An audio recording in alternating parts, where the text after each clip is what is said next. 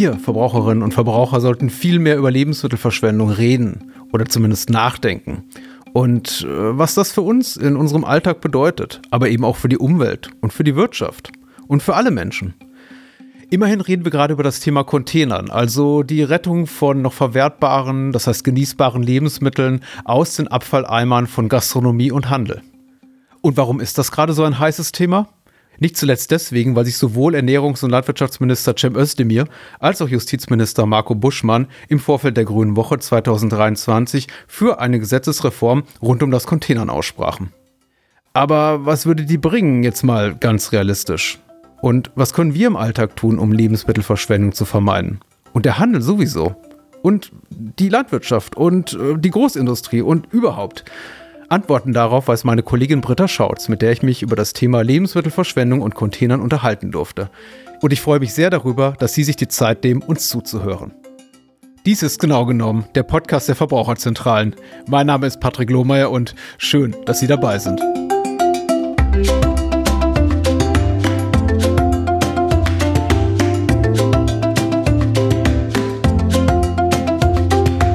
Wir sprechen heute bei genau genommen über Containern und Lebensmittelverschwendung. Und meine Gesprächspartnerin ist Britta Schautz von der Verbraucherzentrale Berlin. Hallo Britta.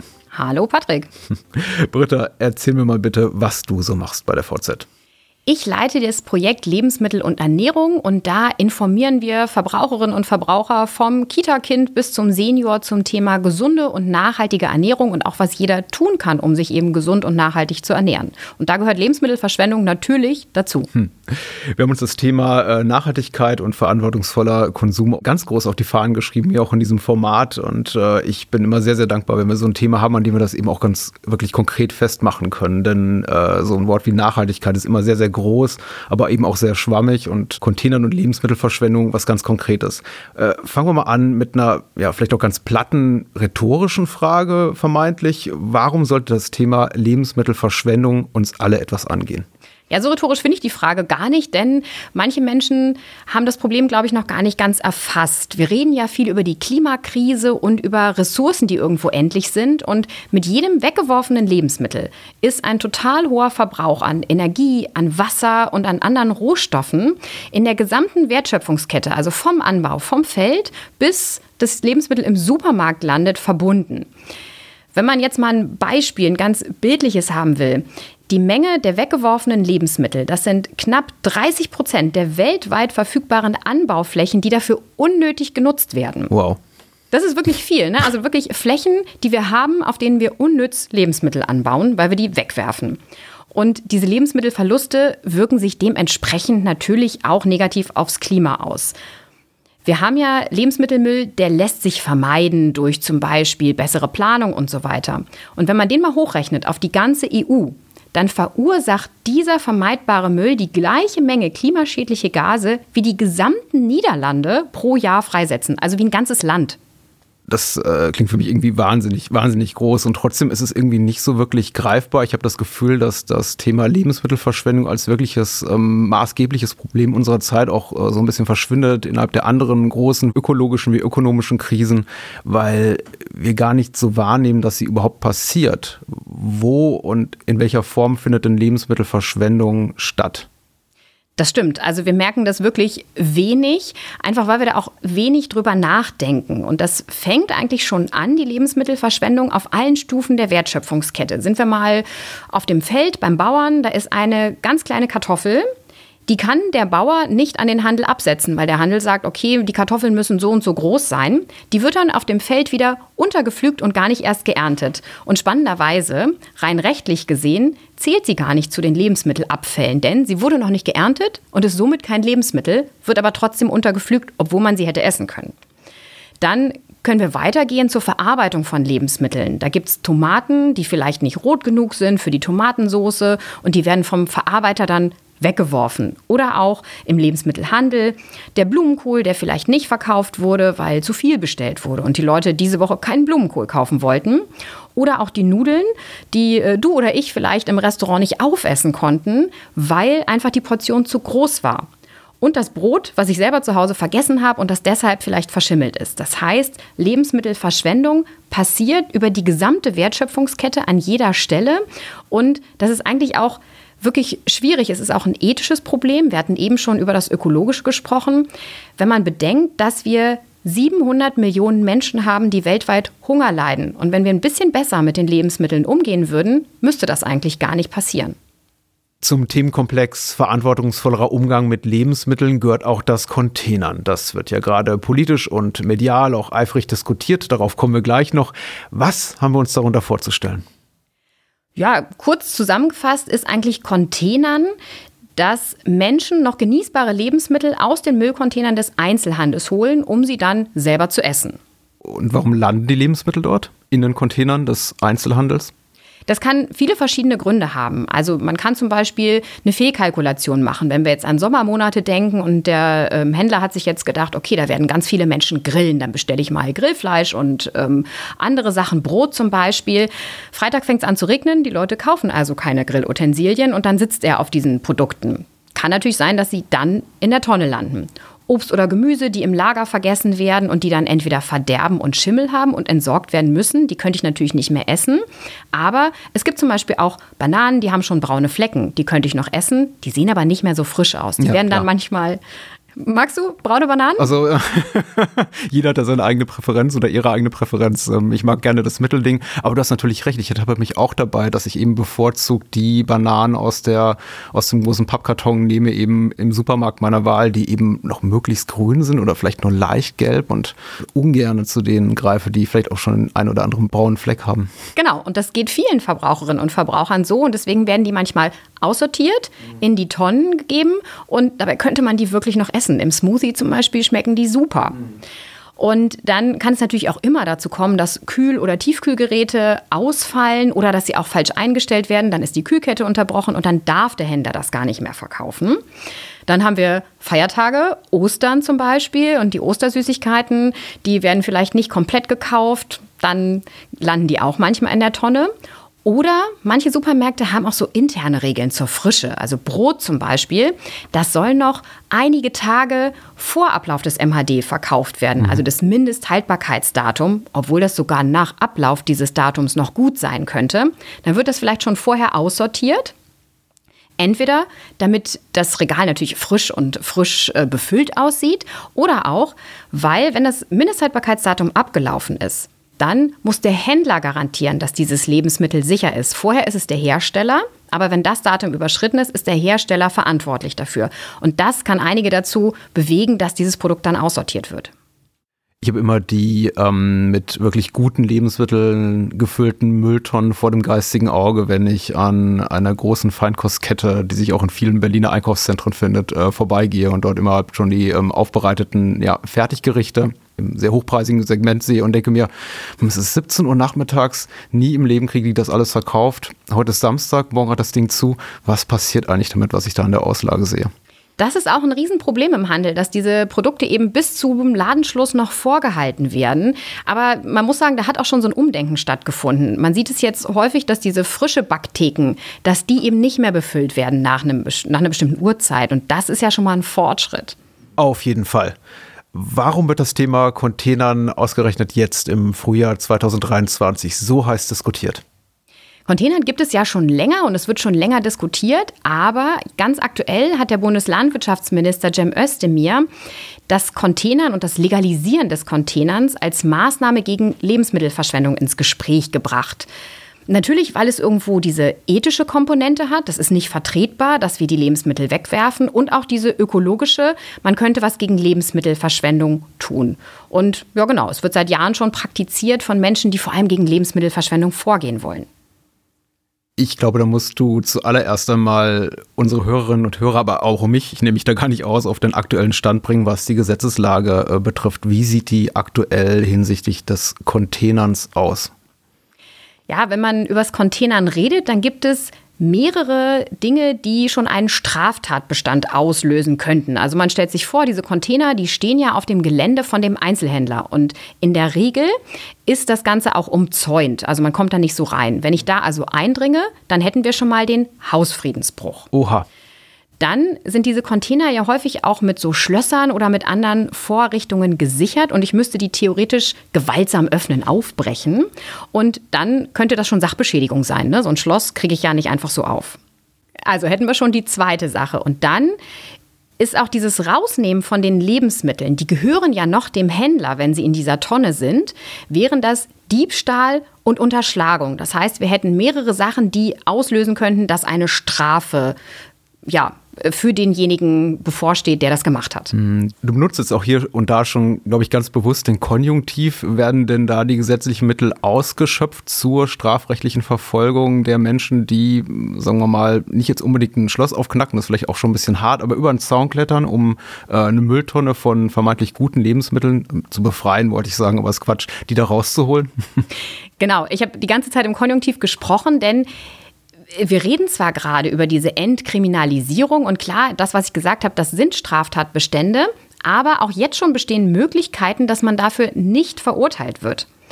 Wenn ich jetzt der Eigentümer dieses Geländes bin, dann kann man selber sogar das Strafverfahren abwenden, wenn er nämlich quasi nicht von seinem Strafantragsrecht Gebrauch macht, was den Hausfriedensbruch angeht oder auch die Sachbeschädigung. Denn das sind auch Antragsdelikte. Er müsste diesen Strafantrag stellen. Wenn er das nicht macht, dann passiert auch keine Strafe. Mhm. Das ist ja schon mal eigentlich ganz positiv. Und nicht nur der Eigentümer dieses Geländes, der kann dafür sorgen, dass diese Delikte eben keine Straftaten sind. Auch zum Beispiel bei Diebstahl und Unterschlagung, da müsste er auch keine Anzeige stellen. Auch die Staatsanwaltschaft, die könnte sagen, okay, das ist eher ein geringes Vergehen und da gibt es Möglichkeiten in der Strafprozessordnung zu sagen, diese Tat, die verfolgen wir gar nicht oder wir stellen das Strafverfahren vorzeitig ein. Und kommt dann die Sache vor das Strafgericht, dann kann man auch im Rahmen dieses Sanktionssystems ähm, kann man auch die Möglichkeit ziehen, dass das Ganze moderat bestraft wird. Also zum Beispiel durch eine Verwarnung oder auch durch geringe Strafen. Das heißt, man sieht schon, dass man ohne diese Entkriminalisierung, da hätten wir trotzdem schon die Möglichkeit, dass eigentlich gar keine Bestrafung erfolgen muss. Ah, okay. Also da ist eine gewisse Flexibilität gegeben bei der Gesetzesanwendung in der Strafverfolgung des Containerns, aber äh, wie jetzt unter anderem auch der von dir bereits zitierte Herr Özdemir sagt, es bedarf einiger gesetzlicher Reformen. Welche wären das? Wenn man jetzt das Ganze noch stärker entkriminalisieren möchte, dann könnte man äh, darüber nachdenken, dass man die Richtlinien für das Straf- und Bußgeldverfahren ändert. Und das ist jetzt auch gerade das, was der Bundeslandwirtschaftsminister und die Justizministerinnen und Justizminister der Länder diskutieren. Das Containern soll ihrer Meinung nach nur noch dann bestraft werden, wenn wirklich ein Hausfriedensbruch vorliegt, der aber, und jetzt muss ich mal zitieren, damit das auch wirklich richtig ist, über die Überwindung eines physischen Hindernisses ohne Entfaltung eines wesentlichen Aufwands hinausgeht oder gleichzeitig den Tatbestand der Sachbeschädigung erfüllt. Also wenn ich zum Beispiel einen Zaun aufbreche, würde ja, ich sagen. Ja. Oder? Wäre ein gutes Beispiel. Und wenn jetzt alle Bundesländer dieser Empfehlung folgen, dann müssten wir eigentlich gar keine Gesetzesänderung auf Bundesebene herbeiführen. Hast du ein gutes Beispiel für mehr oder weniger aktuelle Rechtsprechung diesbezüglich, wie das Containern geahndet wird? Man muss sagen, dass viele Verfahren zum Containern eingestellt werden oder dass die Menschen, die das gemacht haben, eher gering bestraft werden. Also die Urteile, die mir vor Augen sind, sind einmal eine Geldstrafe oder auch Sozialstunden. Und passenderweise wurde jemand, der das gemacht hat, zu Sozialstunden bei einer Tafel verurteilt. Also darf ähm, ja, ehrenamtlich bei der Tafel helfen, Lebensmittel zu verteilen. Finde ich eigentlich auch ja, ganz okay. Ist mal eine hübsche Ironie auf jeden Fall. Ja. Jetzt sagtest du aber auch, äh, gewisse Reformen sind notwendig. Was würde eine mögliche Gesetzesänderung, die Containern oder ich nenne es jetzt hier an der Stelle auch mal Lebensmittelrettung äh, straffrei oder weitgehend straffrei macht, bewirken. Jetzt nochmal ganz ausdrücklich gesagt, wir reden jetzt hier nicht von eklatanten Gesetzesverstößen, bei denen Menschen zu Schaden kommen oder Eigentum äh, mutwillig und äh, in großem Umfang beschädigt wird, sondern tatsächlich kleinere Delikte nach der jetzigen Rechtsprechung, bei denen man sagen würde, ja, ist ja niemand bald zu Schaden gekommen, wurden nur ein paar Lebensmittel gerettet. Ja, genau. Also wir reden ja auch über die Lebensmittel, die die Händler freiwillig in diese Tonne geben, die ansonsten im Müll landen würden. Äh, sehe ich ganz genauso. Das ist wirklich eher geringfügig. Und ich glaube, wir sind uns da auch die allermeisten Menschen sind sich einig, das ist ethisch und ökologisch nicht vertretbar, dass die genießbaren Lebensmittel da überhaupt landen. genau deshalb wird ja auch diese Entkriminalisierung des Containers als eine Maßnahme gewertet, die Lebensmittelverschwendung vermeiden soll. Wir könnten dadurch natürlich auch Lebensmittel vor der Tonne retten. Aber insgesamt wird das wahrscheinlich sowohl wirtschaftlich als auch ökologisch gar nicht so viel ausmachen. Denn wenn man sich mal die Zahlen anguckt, wo fallen eigentlich Lebensmittelabfälle an, dann ist es im Handel relativ wenig. Wir haben sieben Prozent aller Lebensmittelabfälle in Deutschland im Handel. Das sind so etwa 800.000 Tonnen Lebensmittel jährlich. Das klingt jetzt erstmal viel. Wenn man es aber mal vergleicht, die Privathaushalte, die werfen jedes Jahr etwa 6,5 Millionen Tonnen Lebensmittel in den Müll. Oh wow. Das, das äh, dividiere ich mal runter. Das sind dann ungefähr, na, Pi mal Daumen, äh, 100 Kilo pro Einwohner in Deutschland. Etwas vielleicht weniger. Knapp ähm, sind etwa 78. Okay, 78 Kilo. Also meine Stärken liegen woanders als im Kopfrechnen, wie man gerade merkt. Aber das reicht ja auch. Das Lebendgewicht äh, mehr oder weniger eines Menschen. Richtig. Also das ist schon deutlich mehr. Da wäre also mehr Einsparpotenzial. Und was man immer auch bedenken muss, diese Tonnen des Einzelhandels, da landen ja nicht nur die Lebensmittel drin, die man noch essen könnte, also die braunfleckige Banane oder irgendwas, mhm. sondern eben auch wirklich verschimmelte Produkte, die man nicht mehr essen kann und die auch gesundheitsschädigend sein können. Und wenn ich jetzt diese genießbaren Lebensmittel da reinlege, die nicht verpackt sind und die neben schimmligen Lebensmitteln liegen, dann können natürlich Krankheitserreger von diesen nicht mehr einwandfreien Produkten auf die guten übergehen. Und das kann dann wirklich ein Risiko sein für die Menschen, die das da rausholen. Und möglicherweise sehe ich das nicht und ich schmecke das nicht.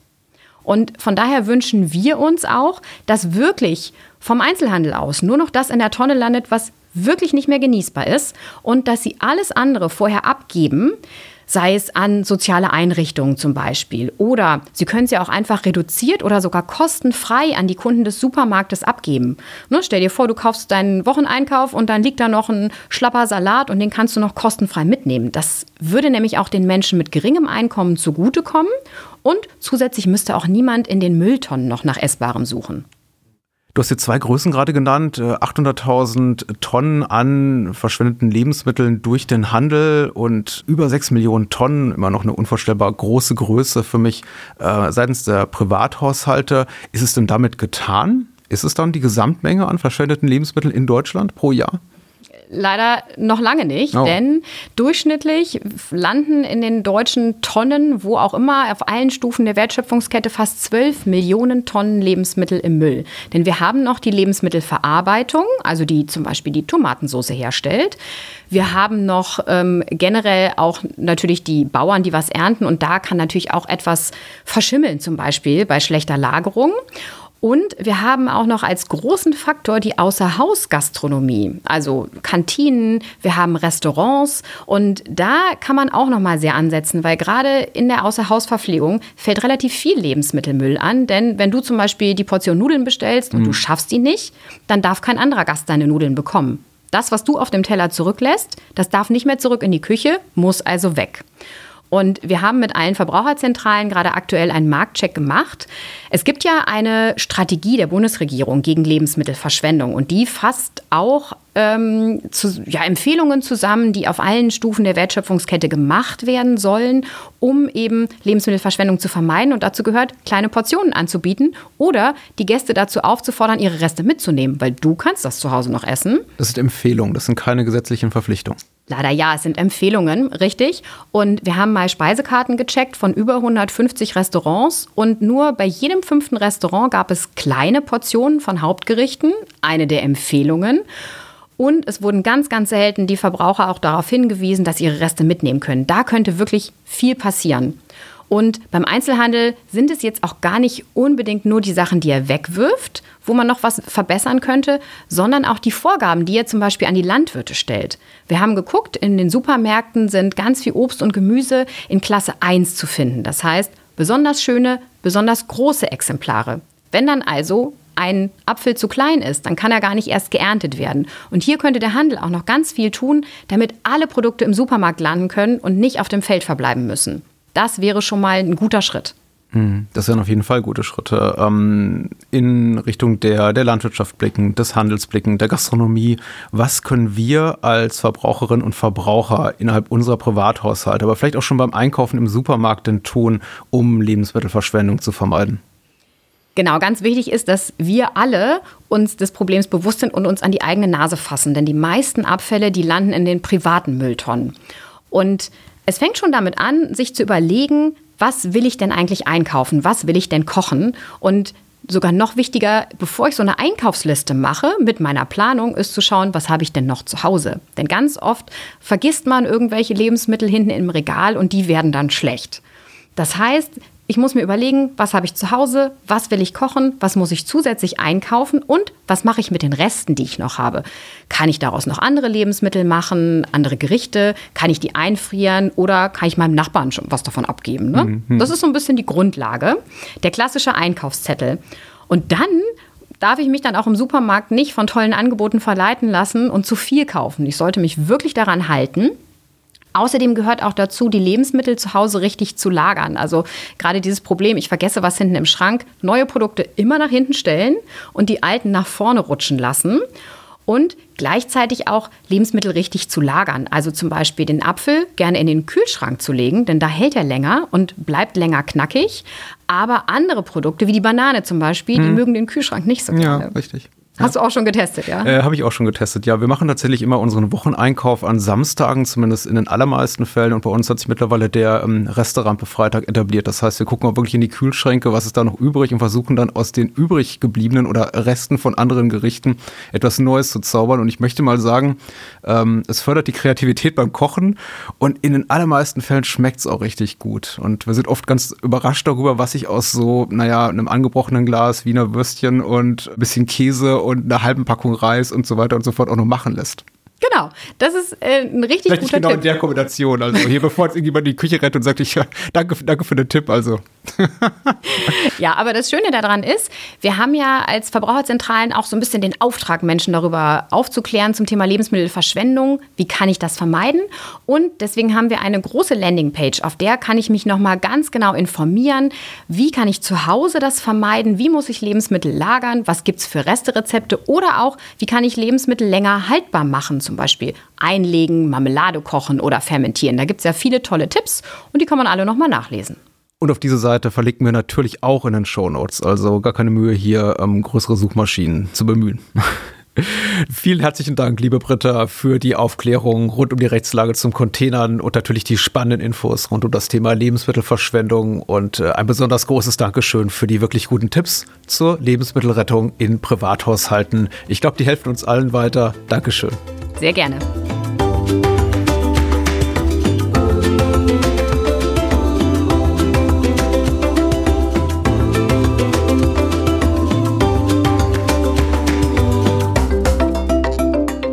Dies war genau genommen für heute. Vielen Dank an alle Menschen, die die Produktion dieser Podcast-Reihe ermöglichen. Und natürlich vielen Dank an Sie fürs Zuhören. Diese Folge, wie auch alle weiteren Episoden von Genau genommen, können Sie übrigens in allen Podcatchern und Audio-Apps hören. Dort können Sie diesen Podcast auch abonnieren. Darüber würde ich mich freuen. Und ich würde mich freuen, wenn Sie uns weiterempfehlen. Weitere Informationen zum Thema Lebensmittel, bewusster Konsum und natürlich auch zum Containern finden Sie auf verbraucherzentrale.de. In ein paar Tagen hören wir uns bei einer neuen Folge genau genommen hoffentlich wieder. Bis dahin erreichen Sie mich für Feedback und Themenwünsche, Lob, Kritik und Ideen per E-Mail an podcast.vz-bln.de. Mein Name ist Patrick Lohmeier und ich freue mich auf ein Wiederhören.